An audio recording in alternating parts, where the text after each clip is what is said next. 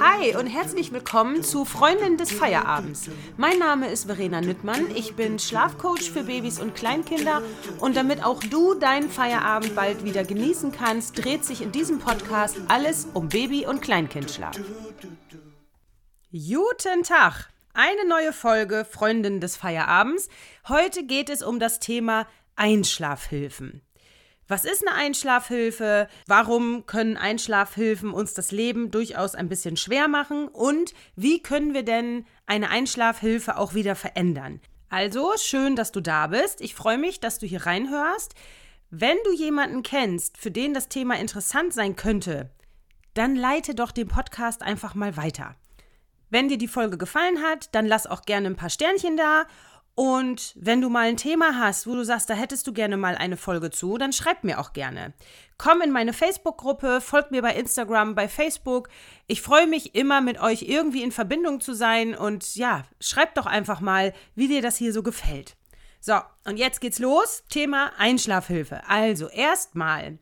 Es ist völlig in Ordnung, wenn ein Kind mit einer Hilfe einschläft. Es ist völlig okay, wenn das Kind an der Brust einschläft, wenn es am Anfang an der Flasche einschläft, wenn wir es tragen, wenn wir es wippen, wenn wir irgendwie behilflich sind. Und auch wenn wir einfach dabei sind, sind wir eben die Einschlafhilfe, Mama oder Papa. Alles völlig okay. Und es besteht kein Grund, das irgendwie zu ändern. Erst, wenn ihr den Eindruck habt, dass euch diese Einschlafhilfe irgendwie anstrengend. Wenn ihr zum Beispiel das Kind irgendwann nicht mehr tragen wollt oder könnt. Oder wenn ihr eine Einschlafhilfe habt, die einfach sehr umfangreich ist. Und da gibt es auch Abfolgen von Einschlafhilfe. Ich hatte mal eine Familie, da musste jedes Mal, jeden Abend erst gestillt, dann getragen, dann auf dem Petsyball geschuckelt werden, dann wurde wieder gestillt, getragen auf dem Petsyball, bis dann das Kind nach einer Stunde, anderthalb irgendwann eingeschlafen ist. Oder wenn ein Kind erst im Auto durch die Gegend gefahren werden muss, um dann ins Bett gebracht zu werden, weil es im Bett nicht einschlafen kann. Oder wenn Eltern im Storchengang wippend, wie auch immer, durchs Zimmer laufen, Stunden, dann ist das irgendwann eine Situation, die kann man nicht mehr und die will man auch irgendwann nicht mehr. Und dann ist es völlig in Ordnung. Und es muss ja nicht mal so dramatisch sein. Selbst wenn äh, die Mutter irgendwann sagt, hallo, ich habe jetzt keine Lust mehr, ich möchte nicht mehr stillen. Auch dann ist es in Ordnung zu sagen, ich möchte diese Situation jetzt verändern. Und dieses Verändern, das führt meistens zu Frust bei den Kindern, weil es ist ganz klar, alles, was eine Gewohnheit ist, das verändert ja keiner gerne. Und die können ja unsere Beweggründe gar nicht nachvollziehen. Ne? Wenn ich ein, ich weiß nicht, acht, neun Monate altes Kind habe, was jeden Tag in den Schlaf getragen und gewippt wird. Und auf einmal wollen die Eltern nicht mehr tragen oder wippen, warum auch immer. Dann ist das natürlich doof, weil die Kinder denken ja, dass dieses Einschlafen völlig richtig ist. Die Kinder gehen davon aus, dass das Einschlafen ist und dass das richtig ist.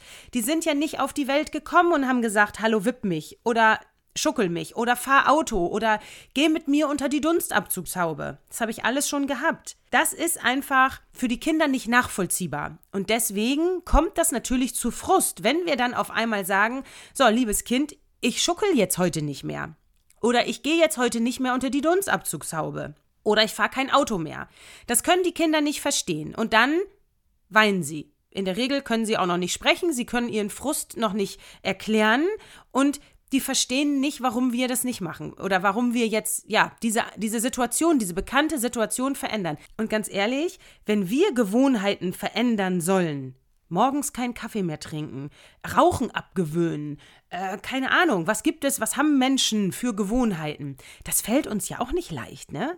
Also das ist ja auch schon ein Akt, wenn man, keine Ahnung, so wie ich, ich trinke jeden Tag drei Tassen Kaffee mit mega tollem Milchschaum und das ist für mich immer so eine ganz kleine Mini-Auszeit und ich genieße das und ich liebe das.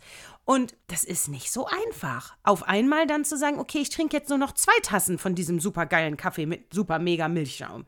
Und so geht es den Kindern ja auch und die verstehen einfach ja den Hintergrund nicht. Und deswegen führt es zu Frust. Und wenn wir dann zu große Schritte machen, Wenn wir sagen, okay, ich trage und wippe dich und du schläfst nur mit Bewegung ein und jetzt auf einmal von heute auf morgen lege ich dich jetzt neben mich ins Bett oder ich lege dich in dein, in dein Bett, in dein Gitterbett, in dein Beistellbett. Der Schritt ist viel, viel zu groß und das ist eine viel zu große Veränderung auf einmal und das kann meiner Meinung nach nur zu wahnsinnigem Frust führen und zu Verzweiflung führen. Und deswegen rate ich immer dazu, das gut vorzubereiten, eine Veränderung gut vorzubereiten. Und das heißt erstmal für mich, dass der Rhythmus passen sollte, weil wenn wir ein Kind haben, was abends möglicherweise nicht rechtschaffend müde ist, und wir fangen dann an, eine Einschlafhilfe zu verändern, machen wir es ja unnötig schwer. Wenn das zu müde ist, kann es eh nicht gut einschlafen. Und wenn es noch nicht müde genug ist, kann es auch nicht gut einschlafen. Dazu kannst du dir gerne nochmal die Folge über die Wachphasen anhören. Für mich ist also immer wichtig, dass als allererstes der Rhythmus passt. Hat das Kind ausreichend Tagschlaf? Passen die Wachphasen? Ist es also abends wirklich rechtschaffend müde? Wenn ich eine Situation habe, dass ich jeden Abend vielleicht sogar schon eine Stunde oder anderthalb schockeln muss oder jeden Abend erstmal eine Stunde Auto fahre, dann kann ich vielleicht schon davon ausgehen, dass der Zeitpunkt auch einfach nicht der richtige ist. Ich brauche also den optimalen Einschlafzeitpunkt. Und ich rate immer dazu, abends mit einer Veränderung anzufangen. Ich weiß, in aller Munde ist eigentlich die Tagschläfchen als erstes zu verändern. Für mich hat es sich aber bewährt, das abends zu machen, weil das Kind dann zumindest den passenden Tagschlaf gehabt hat. Weil es wird ganz klar dazu führen, dass das Einschlafen langwieriger wird. Wenn ich den gewohnten Ablauf verändere oder die gewohnte Einschlafhilfe verändere, dann ist das für das Kind einfach schwer, ohne diese Bewegung zum Beispiel einzuschlafen. Und deswegen wird es ganz automatisch abends länger dauern. So, wenn ich das tagsüber damit anfange, dann kriegt mein Kind möglicherweise weniger Tagschlaf. Und wenn das abends dann schon übermüdet in eine Veränderung startet, habe ich da keine guten Erfahrungen mitgemacht. Also mir ist immer wichtig, dass die Kinder zumindest den Tagschlaf schon mal gehabt haben, den sie brauchen, weil das die, eine gute Voraussetzung ist für eine gute Nacht. So, und wenn ich dann abends den optimalen Zeitpunkt herausgefunden habe und mein Kind tagsüber genug geschlafen hat, dann kann ich in ganz, ganz kleinen Schritten anfangen, diese Situation zu verändern. Wenn wir jetzt also die Einschlafhilfe Bewegung haben, und ich trage und wippe mein Kind durchs Zimmer und wir laufen immer hin und her, dann würde ich zum Beispiel erstmal anfangen, das Laufen weniger werden zu lassen. Also peu à peu weniger laufen, langsamer laufen, dann stehen bleiben und im Stehen wippen, dann das Wippen peu à peu weniger werden lassen. Und das dauert ein paar Tage. Jeder Schritt dauert ein paar Tage.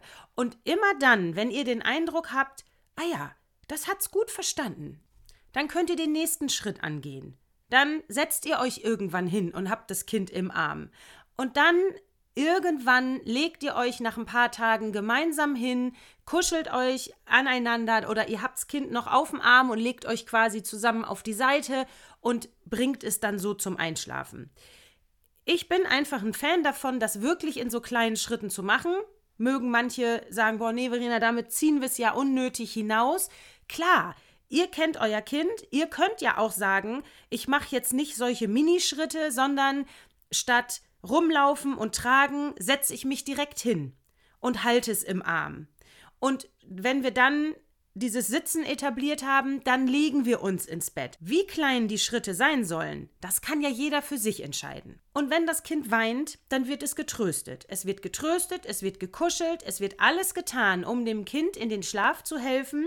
Nur diese eine Gewohnheit, dieser eine Schritt, der wird nicht nochmal angeboten. Und ja, das kann manchmal wirklich dauern.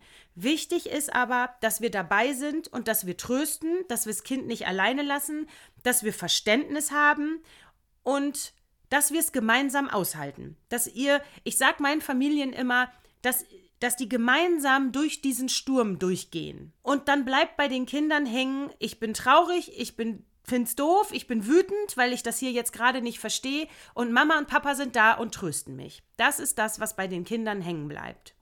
Es wird immer im Leben von Kindern Situationen geben, die die doof finden. Und wie man dann damit umgeht, wie man sie dabei begleitet, darauf kommt es an. Und wir können leider nicht immer unseren Kindern alles recht machen. Und wenn ich nicht mehr tragen kann, weil mein Rücken weh tut, weil mein Arm weh tut und weil möglicherweise diese Einschlafhilfe auch dazu führt, dass die Nächte wahnsinnig anstrengend sind, weil das kann durchaus vorkommen. Wenn ein Kind nur mit Tragen und Schuckeln einschlafen kann, dann kann es wahrscheinlich auch nachts nur mit dieser Einschlafhilfe weiterschlafen. Ich unterscheide immer zwischen Einschlafhilfe und Weiterschlafhilfe und weil das durchaus unterschiedlich sein kann, also es gibt Kinder, die können abends wunderbar quasi alleine einschlafen, indem nur Eltern irgendwie daneben sitzen. Und nachts geht's dann los. Da brauchen Sie bei jedem Wachwerden einmal eben die Flasche, einmal eine Brust, einmal tragen, einmal wippen, einmal schuckeln. Und das kann auf Dauer wahnsinnig anstrengend werden. Ich hatte eine Familie, der Kleine hat jede Nacht ungefähr 15 Flaschen gekriegt. Und der hat die ja nicht aufgetrunken, weil der hatte ja keinen Hunger. Aber der hat immer kurz genuckelt, nuck, nuck, nuck, Flasche weg, Kind dreht sich um und schläft weiter. Da war einfach das Bewusstsein, wenn ich nachts wach werde, dann brauche ich meine Einschlafhilfe. Und dieses Wachwerden, das ist völlig normal, das ist ein komplett normales menschliches Verhalten. Auch wir Erwachsenen werden nachts wach, aber wir können ja alleine einschlafen. Aber wie oft liegen wir Erwachsenen auch wach? und können nicht wieder einschlafen, weil das Gedankenkarussell auf einmal dreht und dann liegen wir da und denken, na super. Irgendwann schaffen wir es aber. Wenn aber ein Kind die Lage checkt nachts und denkt, oh je, ich kann ja nur einschlafen, wenn ich getragen werde, dann meldet es sich auch und dann braucht es diese Weiterschlafhilfe. Und wenn es die nicht kriegt, dann weint es und irgendwann stehen dann die Eltern in der Regel auf und tragen, weil sie wissen, so funktioniert's. Und das kann auf Dauer einfach wahnsinnig anstrengend werden. Wenn nämlich dann auch noch der Rhythmus nicht passt, dann habe ich so eine Situation wie gerade beschrieben, dass das Kind möglicherweise nachts ständig diese Einschlaf- oder Weiterschlafhilfe braucht. Ich habe ja wirklich viele, viele Familien, wo das Kind wirklich jede Nacht alle 30 bis 60 Minuten wach ist und irgendeine Hilfe einfordert. Und das machen die ja nicht, weil die gemein sind oder weil die uns ärgern wollen, sondern weil die das alles für richtig halten. Und wenn das wirklich irgendwann so anstrengend ist, dann darf ich das ändern. Und Ihr kennt alle das Wort Einschlafassoziation. Äh, wer sich jetzt wundert, dass er das noch nicht gehört hat, ich mag das Wort nicht. Das klingt so wissenschaftlich und das klingt so groß und für mich klingt das immer irgendwie wie eine Krankheit, also als wenn das was ganz Schlimmes ist. Und ist es ja nicht, es ist einfach eine Gewohnheit und die darf man ändern. Und ich spreche hier jetzt nicht von Kindern, die altersgerecht nachts gestillt werden oder die einmal wach sind, noch mal eine Flasche brauchen oder wo es einfach niemanden stört, dann ist das alles in Ordnung. Wer sagt, ich stehe gerne nachts drei, vier, fünfmal auf und trage mein Kind durchs Zimmer, ist alles gut. Ich weiß aber eben auch, wie viele Familien wirklich wahnsinnig belastet sind. Und für die ist diese Folge gedacht. Also wer wirklich nicht weiter weiß oder wer wirklich, ja, belastet ist von dieser Einschlafhilfe, von dieser Gewohnheit, der darf es verändern. Erklärt euren Kindern, was ihr da macht oder dass ihr das jetzt nicht mehr macht und dass ihr denen anders in Schlaf helft und dass ihr das schafft. Sprecht euch und eurem Kind Mut zu. Durch eure Haltung und durch eure beruhigende Stimme wird es den Kindern helfen. Und da ist auch völlig egal, wie alt die sind. Und auch nachts. Erklärt es den Kindern.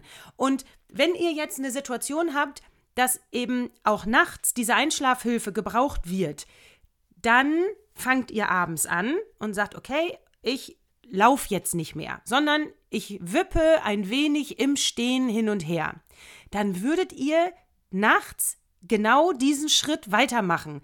Wenn ihr also auch nachts lauft, würdet ihr dann nachts eben auch stehen bleiben und wippen. Und wenn ihr die Nacht geschafft habt, macht ihr nächsten Tag bei den Tagschläfchen weiter. Immer im Fokus, kann mein Kind das verstehen, was ich hier tue? Wenn ich jetzt abends laufe oder nicht mehr laufe und nachts fange ich wieder an zu laufen und tagsüber höre ich mit dem Laufen wieder auf, dann ist das fürs Kind nicht klar. Das, was ihr tut, sollte ganz klar sein und ihr solltet euch vorab schon einen kompletten, einen konkreten Plan zurechtgelegt haben, damit ihr sicher seid, was ihr da tut. Denn wenn ihr sicher seid, strahlt ihr diese Sicherheit auch aus. Wenn ihr aber während der Veränderung die ganze Zeit überlegt, oh Gott, was mache ich denn jetzt und wie soll es denn jetzt gehen und dann ist das für die Kinder auch schwer. Die spüren ja eure Unsicherheit. Und bitte, es soll kein Kind eine Stunde brüllen wie am Spieß, um Gottes Willen. Das ist nicht das, was wir wollen. Deswegen ist mir auch immer die Vorbereitung so wichtig.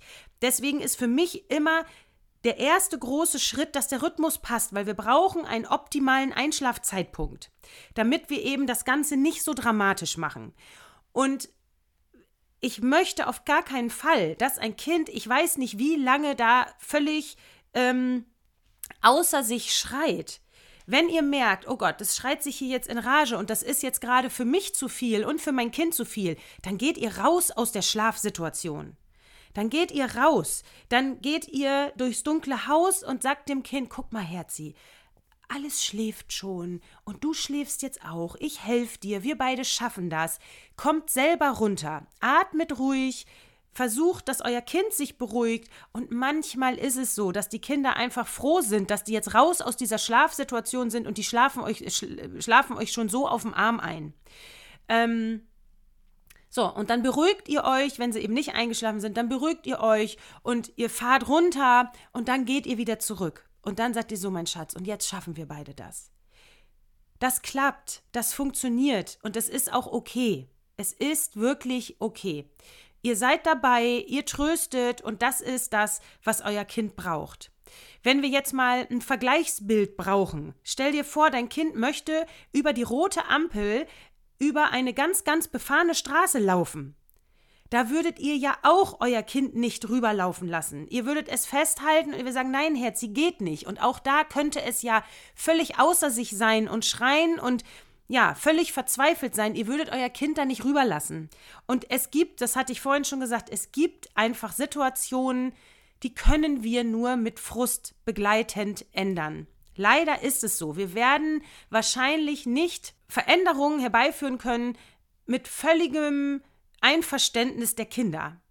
Leider geht es nicht. Aber wie wir das verändern und wie wir unsere Kinder trösten und begleiten, das ist ja entscheidend. Dass wir uns auch bewusst machen, wie schwer das für die Kinder ist, so eine Veränderung.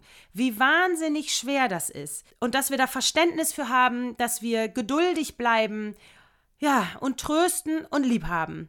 Und oft habe ich das erlebt, dass mir die Familien dann sagen, boah, Verena, das war jetzt gar nicht so schlimm, weil die Eltern waren gut vorbereitet, die waren mental gestärkt, die haben die Rahmenbedingungen angepasst, ne? Rhythmus, Rhythmus, Rhythmus, das ist mein Lieblingsthema, ich weiß. Ich weiß aber auch, wie hilfreich das ist. Und dass die Eltern ganz klar waren, wir wollen das jetzt verändern und wir schaffen das. Und das hilft den Kindern. Diese Klarheit hilft einfach. Und wenn wir es dann in so ganz, ganz kleinen Schritten verändern, dann führt das in der Regel auch gar nicht zu so einer wahnsinnigen ähm, Frustsituation. Also wirklich, ich habe das wirklich schon oft gehabt, dass die Eltern am Ende so froh waren, dass es gar nicht so furchtbar geworden ist. Und es kann gut sein, dass nur aufgrund von der Veränderung der Einschlafhilfe die Nächte schon entspannter werden.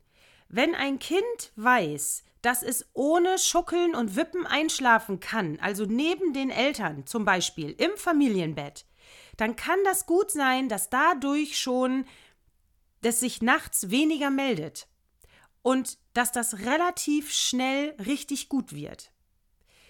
Wenn du sagst, oh, das ist echt eine Nummer und hier, wir haben hier eine wahnsinnig anstrengende Einschlafhilfe, dann melde dich und dann lass uns das zusammen angehen.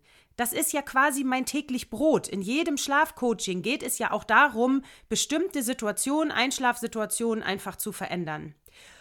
Und wenn du bis hierhin gehört hast und sagst, ja, wir haben eine Einschlafhilfe, aber es stört mich echt nicht, dann ist das auch völlig okay. Es ist völlig in Ordnung. Irgendwann kommst du vielleicht an so einen Punkt, wo du sagst, ja, jetzt möchte ich es ändern oder dein Kind kommt möglicherweise auch ein, an einen Punkt und sagt, das will ich so nicht mehr. Und dann merkt man irgendwie, ich glaube, dieses Tragen und Wippen findet das jetzt gar nicht mehr so toll. Und wenn ihr es dann mal weglegt, dann funktioniert es auch. Also es muss ja auch gar nicht so groß werden und es muss ja auch gar nicht so kompliziert werden. So, und jetzt ist die äh, Folge hier schon wahnsinnig lang für meine Verhältnisse. Deswegen wird es für das Thema Veränderung Einschlafhilfe Brust, also Einschlafstillen verändern, eine extra Folge geben. Also ist das doch ein Grund, dass du jetzt diesen Podcast abonnieren kannst und dann immer eine Info kriegst, sobald eine neue Folge raus ist. Das ist doch super, oder? also, schön, wenn du bis hierhin gehört hast. Viel Erfolg beim Umsetzen und ja, mach es gut.